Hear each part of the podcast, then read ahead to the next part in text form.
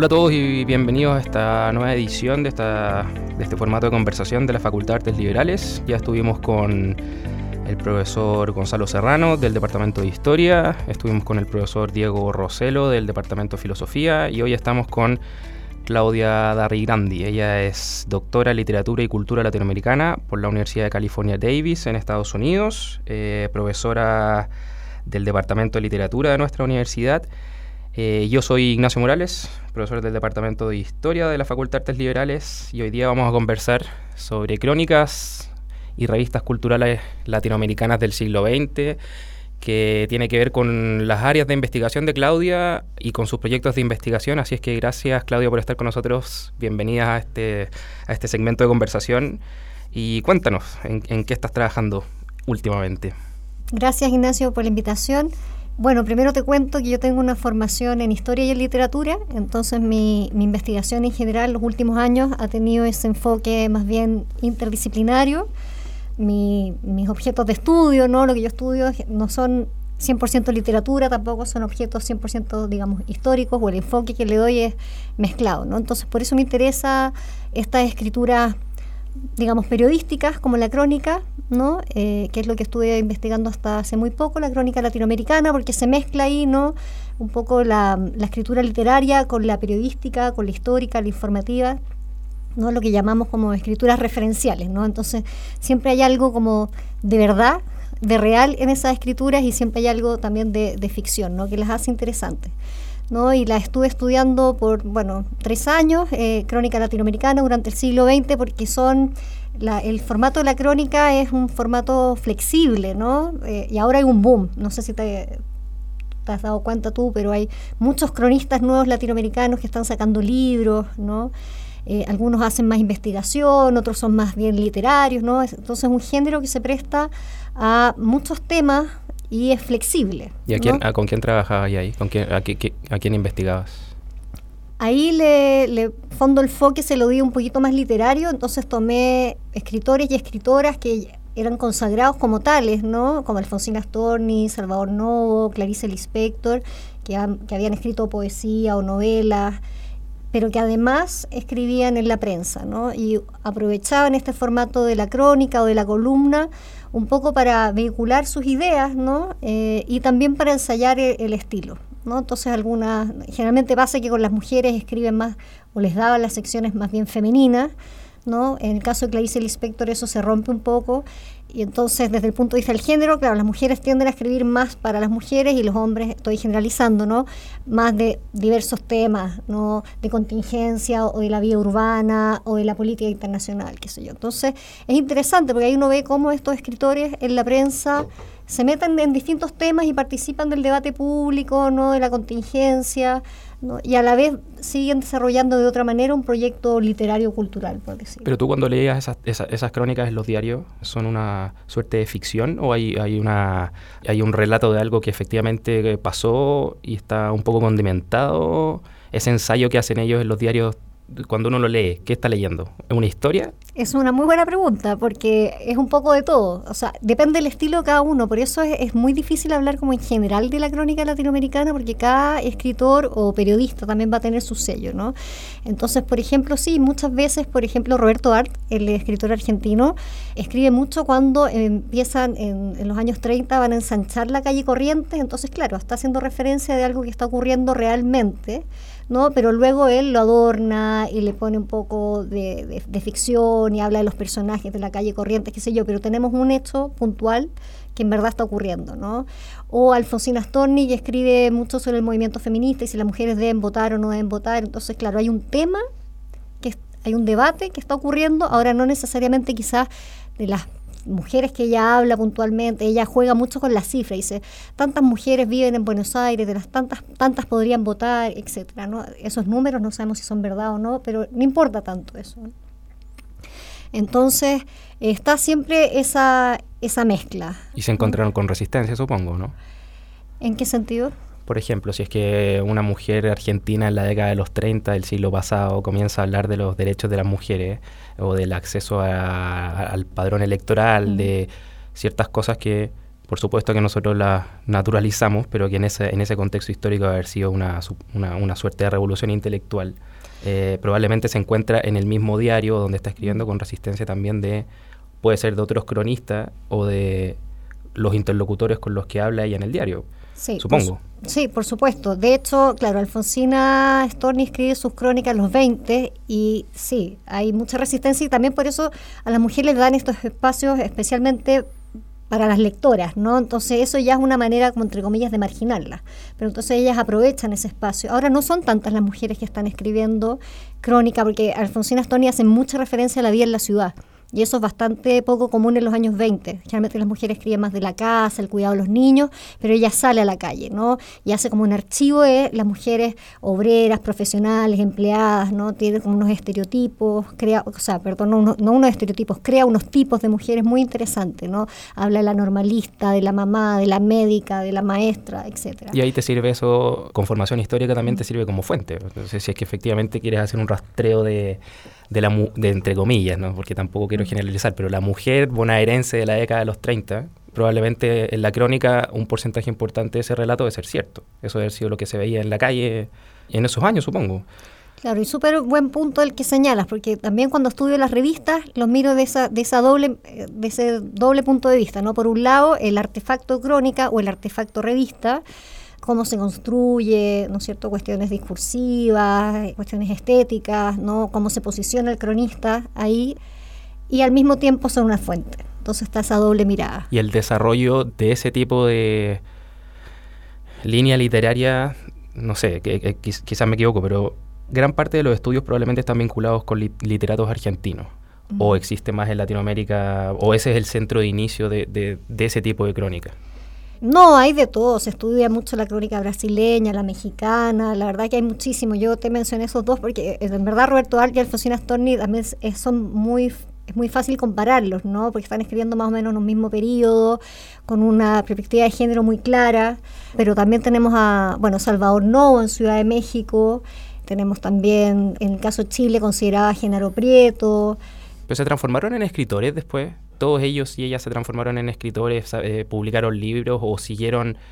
Porque claro, si es que si es que eventualmente uno lo piensa así, en el formato entre comillas tradicional, uno esperaría que existiera un libro de cada uno de ellos. No sé, por ejemplo, los libros de García Márquez o los libros de otros literatos famosos en Hispanoamérica eh, o en Latinoamérica que terminaron en libros tremendamente importantes para nuestra historia, pero quizás habían algunos que se enfocaron solo en, ese tipo de crónica y que pareciera ser que es poco importante, entre comillas, es que uno lo ve de lejos, pero son, son parte de una revolución intelectual también, ¿o no?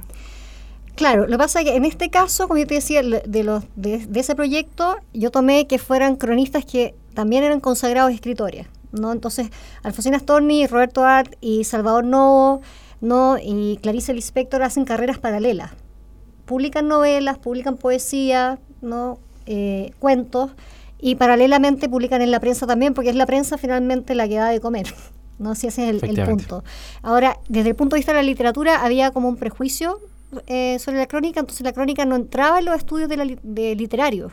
¿no? Entonces, es todo un material que en los últimos 20 o 30 años, que suena harto, pero no es tanto, ha empezado a salir a la luz, ¿no? Y eh, los investigadores han empezado a considerar como parte del proyecto también de estos autores. Ya no es solamente la novela, no es solamente el cuento, sino también el trabajo periodístico, que tiene otras características, que también hay mucha literatura en ese trabajo, pero también está bueno, no lo informativo quizás, no lo histórico, pero no marginarlo. Y en, algunos casos, muchos escritores y escritoras valoraban ese trabajo periodístico, otros no, y lo ocultan, ¿no? Y ahí depende cuánto lo muestran o no lo muestran, ¿no?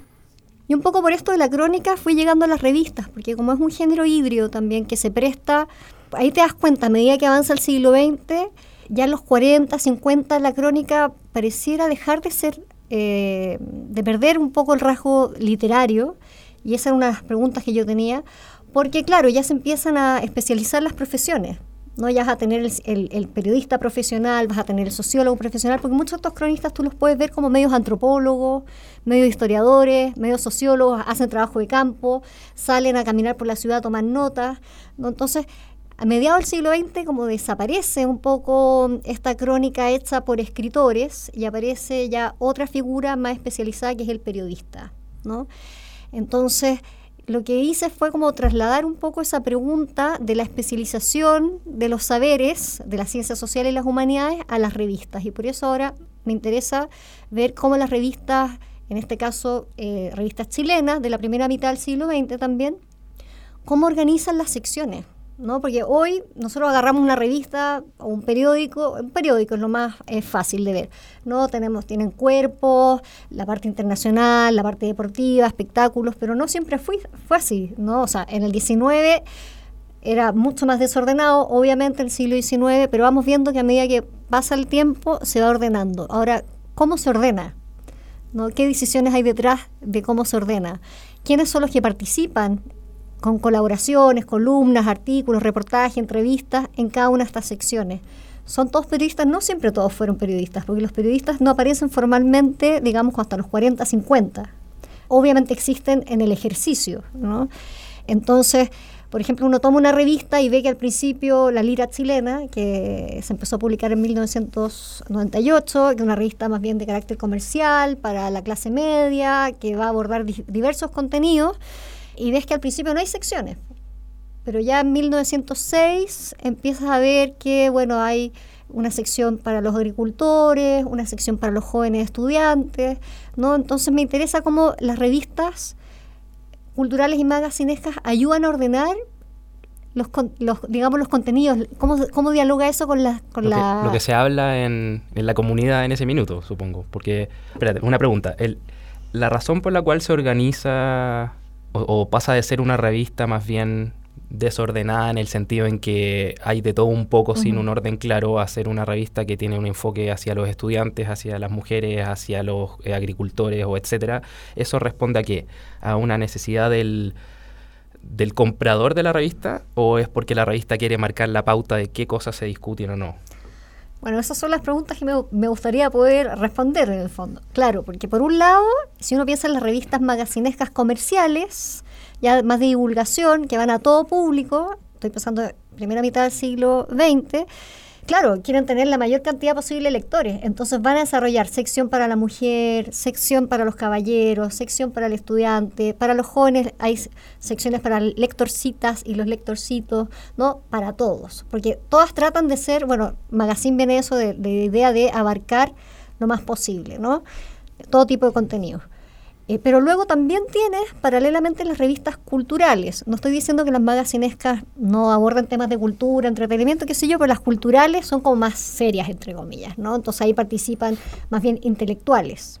Y entonces estas revistas también van a ir desarrollando secciones, ¿no? Entonces, por ejemplo, hay una revista que es la que he trabajado más, que es más de nicho, la revista Índice, en que participaba, Mariano Picanzó, eh, Mariano Picon, Picon Salas, eh, Ricardo Latzam, eh, Domingo Silva, eh, Rodolfo Melfi, etcétera, ellos estaban mucho más vinculados al mundo académico, ¿no? Eran humanistas y cientistas sociales, por decirlo de alguna manera. Y entonces ellos ven otra manera de articular las revistas. Entonces van a tener, por ejemplo, actualidad latinoamericana en los 30, cuando hay todo este giro, no sé, hacia la derecha. ¿Qué está pasando en Argentina? ¿Qué está pasando?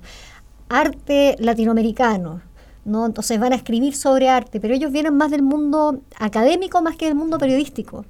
Entonces, de otra manera van elaborando, van organizando los saberes que llamo yo. ¿no? O sea, la respuesta a fenómenos sociales, me imagino, no sé, los 20 y los 30 en Argentina con, con la irrupción del fascismo de influencia europeo, que, que también nos pegó acá con, durante el primer gobierno de Ibáñez del Campo. Eh, eso generó además una reacción probablemente no tanto en la sociedad en su conjunto, sino que más bien en el mundo académico. Porque, a ver, te lo pregunto al revés, porque el, eh, hoy día estamos completamente acostumbrados a ver una respuesta instantánea y digitalizada frente a cualquier fenómeno social. Y eso ha hecho, entre otras cosas, que haya más acceso a la información, que muchos miles y millones de personas puedan participar en el debate. Lamentablemente eso hace que todos griten y nadie escuche.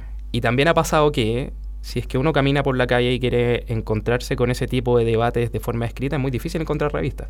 Salvo en ciertas eh, eh, cuerpos especiales de algunos mm. diarios de mm. circulación nacional que, no sé, en, el caso en Chile podríamos encontrar de ese tipo de discusiones, yo creo que en el Mercurio, en la Tercera, en el Clinic, y no, y no hay mucho más, si es que uno efectivamente quiere entrar en ese tipo de discusiones del mundo académico o qué es lo que piensan los intelectuales respecto a los fenómenos sociales que estamos viviendo. En ese minuto debe haber sido todo lo contrario, porque el lugar donde puedes tener acceso a la academia sin ser académico es ese, en el kiosco, ¿o no? Efectivamente, o sea, ese, ese es uno de los puntos.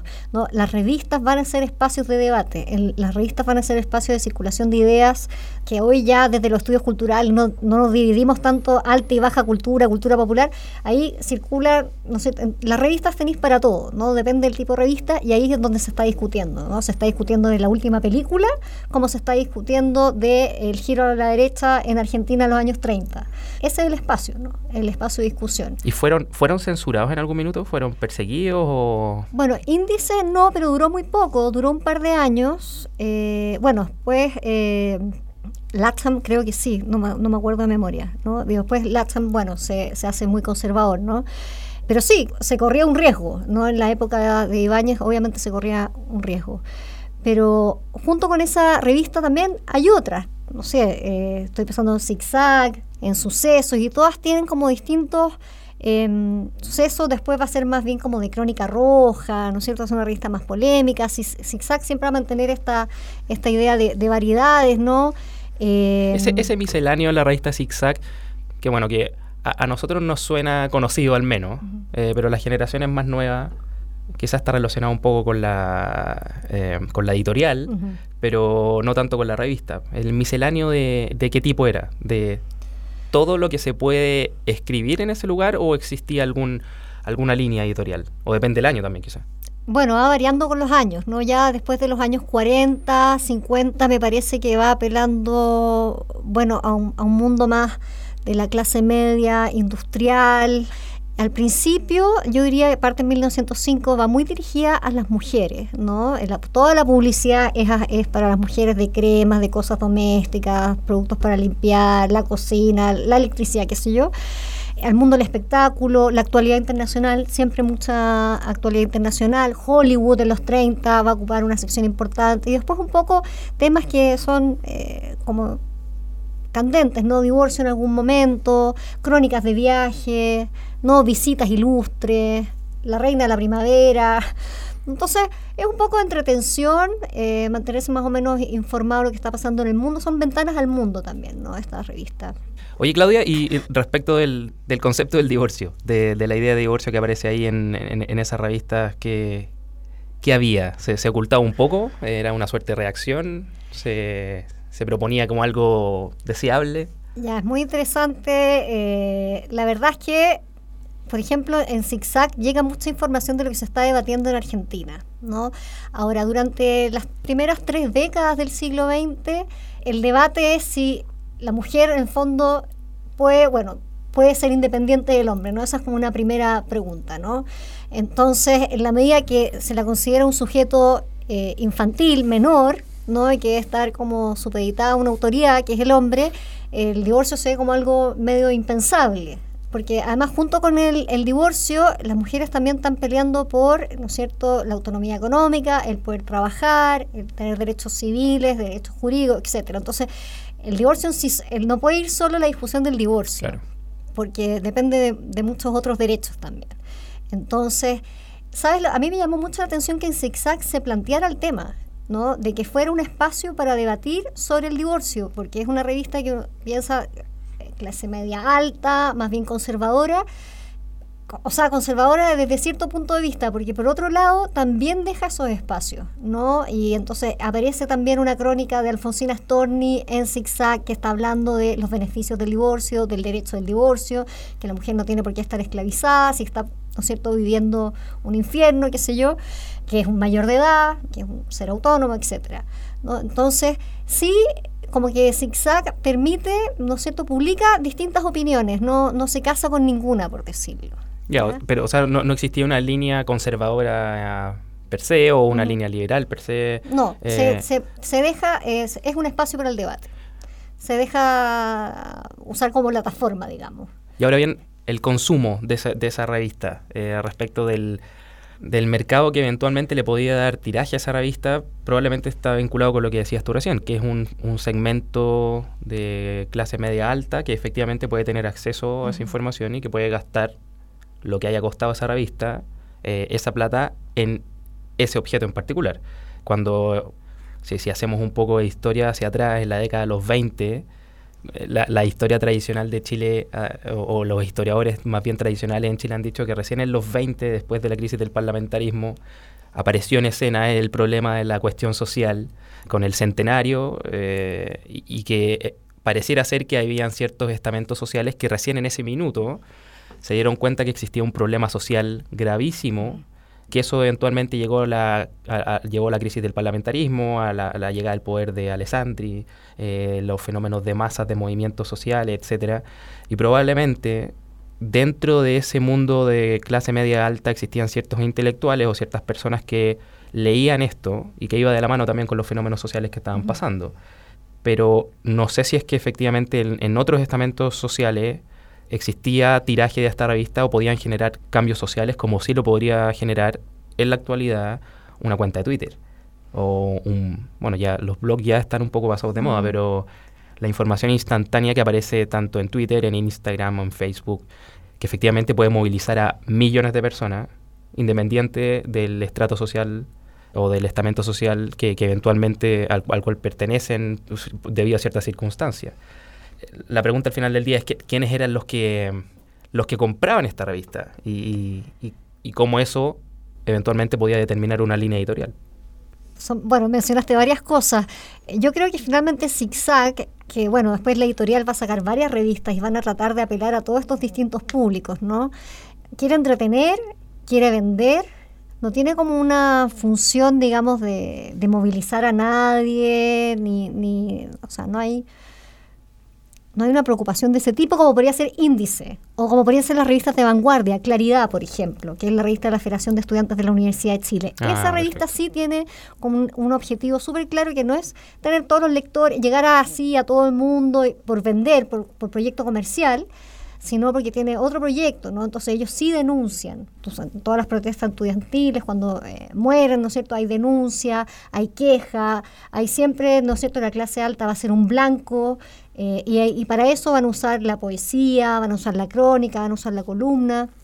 Entonces, claro, esa revista tiene un, enfoque político, por decirlo, más, más claro y concreto. ¿no? Eh, tiene un objetivo de ese tipo, de movilizar. Perfecto, o sea, la revista Zigzag en la práctica no tenía una línea, pero permitía ciertos debates que probablemente antes que existiera estaban alojados en ciertos círculos. Quizás permitió abrir un poco mucho más la discusión de lo que estaba antes.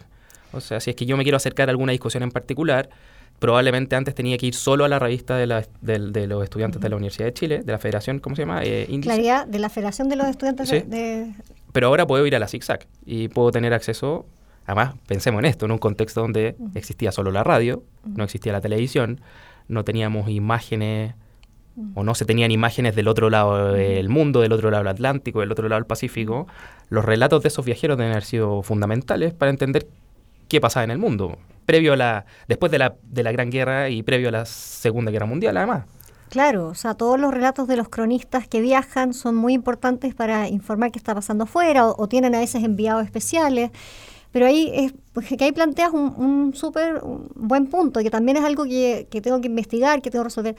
¿Cuánta claridad tienen realmente los editores de estas revistas, digamos más bien comerciales o magasinescas, de eh, un proyecto editorial que es, sí, abordar muchos contenidos para llegar a muchos lectores y entretener y ser modernos. La idea de la modernidad es muy importante, y la gráfica y el diseño y la ilustración y la fotografía y el color y la calidad del papel y la portada, ya eh, va por ahí, como digamos la profesionalización del periodismo, del, mundo de la imprenta, del mundo editorial. Ahora, en ese como objetivo, no sé qué tan claro es, están ellos eh, y hay que averiguarlo, estudiarlo en el desarrollo de la línea de los contenidos. Sobre todo estos proyectos tan largos que van cambiando 60 años de revista, obviamente la zigzag de los primeros años no es la misma que los últimos. En cambio, las revistas de vanguardia o las revistas que tienen que ver más con movimientos artísticos o culturales específicos, como la Mandrágora eh, o Claridad mismo, tienen, ¿no es cierto? Mira, nosotros creemos esto del arte o creemos esto de la cultura y vamos a hacer una revista que representa este punto de vista. Y estamos en la izquierda, estamos en la derecha, somos centro, queremos valorizar, no sé, las vanguardias tienen una mirada también al mundo. Estoy pensando en Perú, en Amauta, no vuelven a mirar a las culturas originarias y las quieren reivindicar. Entonces, ahí las revistas culturales, no las magasinescas, cumplen más esa función, digamos, de, tener una, o no, es que cumplan esa función, tienen a veces, surgen porque se reúne un grupo de personas y digamos, ¿sabéis qué? Tenemos que dejar nuestro sello, queremos expresar nuestra opinión como grupo, ya sea desde el punto de vista de la cultura, el arte, arte y política que van de la mano, en las vanguardias es muy evidente. Entonces, eso es interesante, el contraste que se puedan hacer de, de, esas, de esos dos tipos de, revistas. Y ahora el proyecto llega hasta 1950 porque es en 1950 cuando una eh, académica argentina, Fernanda Beigel, dice, bueno, en los 50 se consolida el campo académico y cuando se consolida el campo académico, ya aparece, no quiero decir que no hayan habido antes revistas universitarias, porque está la Atenea de Concepción de 1924, que de hecho está, es parte también de mi proyecto como contrapunto, Anales de la Universidad de Chile está desde el siglo XIX, habían revistas académicas, pero es en los 50 cuando ya aparecen estas revistas más especializadas, entonces las revistas culturales entre más o menos, no totalmente, son un poco desplazadas porque aparece este nuevo espacio que es la revista profesional, académica, donde estas personas decir, bueno, ya no escribo en esta revista cultural, estoy generalizando, sino que escribo en la revista académica de la universidad tanto, ¿no? Y, ahí vamos viendo que todo, que es lo que pasa a finales del siglo XX, que tenemos un saber súper especializado que no llega a, a las personas comunes y corrientes, por decirlo, ¿no? Respecto de la, de la especialización en el conocimiento, que es algo, eh, además que, que es una de las motivaciones, entre otras cosas, de este podcast, porque al final, si es que no conversamos respecto a lo que está investigando cada uno de los investigadores, por ejemplo, de esta universidad, todo ese conocimiento, el estudio que, por ejemplo, estás haciendo tú en, en este proyecto Fondesit, que quiere meterse en el problema respecto a, entre otras cosas, cuáles eran los problemas sociales y políticos que existían en ese minuto, queda alojado en ciertas oficinas, en ciertas revistas, en ciertos libros que tienen que son de difícil acceso, que si es que efectivamente uno no tiene una luz respecto a que existen personas que están investigando eso, no tiene idea que existe ni siquiera el problema. Hoy día si uno camina por la calle y, y hacemos el ejercicio de parar en un kiosco a comprar una revista, probablemente a ti te pasa más que a otras personas que miras probablemente con un poco de tristeza cómo se ha no sé, se, ha minado un poco esta idea de plantear problemas sociales, políticos, religiosos, ideológicos, de género, lo que sea, en el ciudadano de a pie y que sea alojado solo en una élite intelectual que tiene acceso a esa información y que incluso a veces teniendo acceso a esa información no quiere informarse al respecto. Entonces pasa que la, probablemente la particularización o la especificación del conocimiento hace que caigamos en, en, la discusión respecto a los lugares comunes eh, y repetimos lo que alguien dijo por ahí eh, y esa repetición se hace eh, de, forma tan sistemática que, que, no hay nada de contenido, solo el titular. Y debe ser uno de los problemas más que la literatura contemporánea está preguntándose, cómo, cómo, cómo hacemos para que esa información llegue a más público con, las nuevas, con los nuevos métodos de información, entre otros este tipo de, conversaciones que al final se suman a una plataforma digital eh, y que puedo elegir escucharla en vez de escuchar música, por ejemplo. Pero en ese minuto existía una intención mucho más consciente, me da la impresión, por acercar eh, discusiones importantes para la sociedad a todo aquel que estuviera dispuesto a comprar una revista en un kiosco, que pareciera ser súper simple, pero que si hoy día lo hacemos, eh, ¿qué es lo que compramos en un kiosco? un encendedor, una cajetilla de cigarro, el diario con la portada más superficial probablemente. No es casualidad que la última noticia sea el diario más vendido en Chile. Eso se asocia además probablemente al precio de los libros que, que están cada vez más inaccesibles para gran parte de la población, incluso las revistas académicas. ¿Qué cambio, qué es lo que te hizo ir hacia allá, a, ese estudio? ¿Una motivación por, por descubrir lo que movió a esas personas a comunicar esas ideas? La ausencia de esas ideas hoy día en el debate público? ¿Hay algo de eso? Bueno, eh, varias cosas. bueno, por un lado sí es muy impresionante cómo han desaparecido las, revistas, digamos, eh, de cultura, por decirlo de una manera, de, los kioscos, ¿no? Estoy pasando en Rocinante, las últimas revistas que la de crítica cultural, son todas revistas que desaparecen porque no tienen financiamiento, o sea, eh, son proyectos caros, la gente tampoco los quiere pagar. Por ahí tenemos quizás un, un indicio, ¿no? Pero al mismo tiempo, yo veo que la gente sí quiere. Cuando uno organiza charlas en municipalidades, bueno, la gente va. La gente sí quiere saber, sí quiere saber qué está pasando, quiere conocer las investigaciones que, que se están haciendo en las universidades. Y sí, y efectivamente hay un, hay un problema, ¿no? Eh, eso lo plantea eh, este académico muy famoso, Edward Said, ¿no? Que cuando estudia la figura intelectual dice, bueno, ¿qué ha pasado? Que los intelectuales se especializaron mucho, mucho, mucho y se, y se rompió totalmente esta relación con la sociedad, digamos, ¿no? Y al final escriben entre ellos. Entonces, por ese lado, yo tengo otro proyecto junto con Antonia Viu, que es las revistas eh, como espacios de intervención cultural. Ya ese, eh, y en ese proyecto estamos dándole mucha vuelta ¿no? a cómo finalmente la, función social y política que cumplieron las revistas. Y sí fueron muy importantes durante todo el siglo XX. ¿no? Las editoriales, Ercilla, parte como revista, parte como editorial, luego tiene revista, o es al revés. Me, me, sí, había hasta, una, había hasta, creo, me recuerdo que quizás en, mi casa alguna vez vi que mi papá había comprado, habían libros como... Sacan colecciones, colecciones de libros. De o quizás compendios de revistas, de la revista Ercilla, y habían muchos tomos. No, y sacan, eran sacaban, hay un, hay un estudiante del magíster nuestro que tiene un estudio sobre estas bibliotecas que sacaba Ercilla, ¿no? De literatura universal, etc. Entonces, sí, las revistas cumplían una función muy importante. Ahora está todo el rumor de que en verdad la gente no quiere leer, no quiere pagar, que es caro, qué sé yo. Bueno, puede ser, pero al mismo tiempo hay una dinámica que también las personas quieren saber. Entonces, yo creo que hay que buscar espacios eh, en que lo que hacemos no pueda llegar no sé, de una manera más fluida. Ahora la gente lee mucho internet, yo creo que los blogs igual tienen su... Un público. Van y vienen, ¿no? Los podcasts yo creo que están agarrando mucho vuelo de nuevo, tuvieron su auge, desaparecieron un poco y han vuelto a, cobrar eh, relevancia.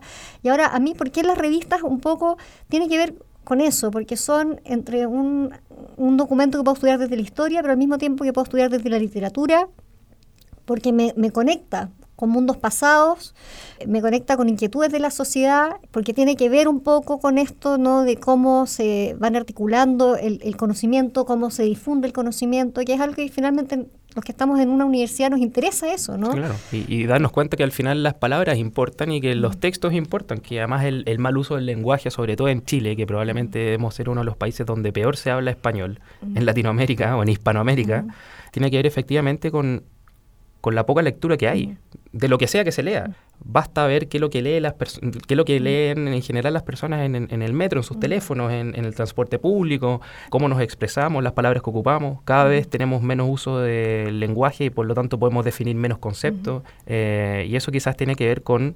Hay como una dicotomía súper interesante y mientras más información hay, menos nos informamos, porque pareciera ser que todo es está, todo tarde, está todo atrasado y tengo que saber lo que va a pasar después.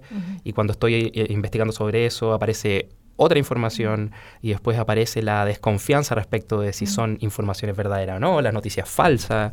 Sí, al mismo tiempo estamos saturados de información. Es una cosa rara, es muy dual, porque por, un lado, como que no circulara bien la información, digamos, la que no es fake news ni nada, pero también estamos saturados de información. ¿Cómo limpiamos no eso? ¿Cómo el lector discrimina qué lee, qué no lee o, o qué escucha, no solamente para quedarnos en la lectura, ¿no? Y también si uno piensa en momentos de crisis, no sé, no, no me puedo imaginar ahora, no me, no me puedo imaginar ahora una dictadura hoy, pero pienso, claro, durante la dictadura chilena pasada, la bicicleta, ¿no? La revista de la bicicleta cumplió una función muy importante. Claro, eh, había que cuidarse la censura, qué sé yo, pero en momentos de crisis estos medios de comunicación afloran, a pesar de que hay mucha censura, persecución, represión, igual existen estos, ¿no es cierto? Y circulan de distintas maneras, los, impresos, folletos, flyers. Entonces, me pregunto ahora, ¿cuál sería? ¿Cuál sería? Eh, ¿Volveríamos al impreso o nos quedaríamos con el digital? Si viviéramos una crisis de ese tipo, ¿cómo, cómo nos comunicamos como sociedad? ¿no? Eh, ¿Cómo articulamos ideas? Sí, además es interesante porque, porque eventualmente lo, que está pasando es que en, las sociedades totalitarias, si pensamos en China o en la Federación Rusa o en ciertas sociedades donde no existe libertad de expresión como un derecho ciudadano fundamental, eh, lo que se suele hacer es coartar el acceso a la información digital es una de, de, las buenas formas que tienen esos gobiernos de mantenerse en el poder, de controlar la información. Y efectivamente, ¿cómo hacemos para superar ese gran problema? Cuando en la práctica tenemos todas las herramientas para hacerlo. Un solo ejemplo, para ya terminar esta conversación que ha estado súper interesante. Hace pocos días atrás me enteré que el Departamento de Estado en Estados Unidos producto de los grandes problemas en la seguridad respecto del traslado de información digital y la intervención de hackers de otros países o de, amenazas cibernéticas, pusieron una orden de compra de, no recuerdo el número, pero miles de máquinas de escribir. Y eso significa que en la práctica el Departamento de Estado, o sea, el aparato diplomático estadounidense, que es el más grande del mundo, tiene que tener alternativas de comunicación que no puedan ser intervenidas digitalmente por otros. Y la respuesta a esta ola gigantesca o este maremoto de información y la intervención que puede haber de algunas personas con ciertos intereses o algunos grupos con ciertos intereses es el regreso a lo que en la práctica tú estás estudiando, la, lectura y el conocimiento impreso, mm. eh, y cómo eso puede generar cambios sociales, políticos, culturales, o cómo se manifiesta el comportamiento de ese grupo social en ese minuto de la historia, que probablemente es algo de las conclusiones a las que de alguna manera vas a llegar tú en este proyecto. Ahora, para terminar, ¿en qué parte del proyecto estás tú? ¿Ya en, el desarrollo, en la investigación? En este proyecto, el de, de las políticas, secciones de revistas, estoy en el primer, los primeros meses. Ya, o sea, lo había pensado obviamente para armarlo, pero están las ayudantes están fichando en este momento las secciones de las seis revistas que estamos estudiando. Entonces todo esto es muy preliminar. Yo tengo muchas suposiciones, muchas hipótesis y preguntas, pero no tengo ninguna conclusión. O sea, ojalá que el próximo año, en dos años más, cuando este proyecto ya está ya esté consolidado, probablemente vas a publicar artículos, va a terminar quizás ojalá en un libro que volvamos a tener este espacio de conversación y que, efectivamente podamos llegar a alguna conclusión que puede generar además una discusión interesante respecto del valor de la revista o de la, de, la comunicación escrita en momentos en que todo es instantáneo, todo es digital y que es difícil entender cuáles son los patrones de comportamiento de esta comunidad en la actualidad cuando, la, cuando, cuando es todo tan rápido. Y eso hace todo mucho más difícil. Muchas gracias Claudia por, por estar con nosotros hoy día y te deseo el mayor de los éxitos en esta investigación y ojalá que eh, de aquí a un poco tiempo más podamos volver a conversar. Muchas gracias Ignacio. Vale, nos vemos entonces en el próximo capítulo. Suerte a todos.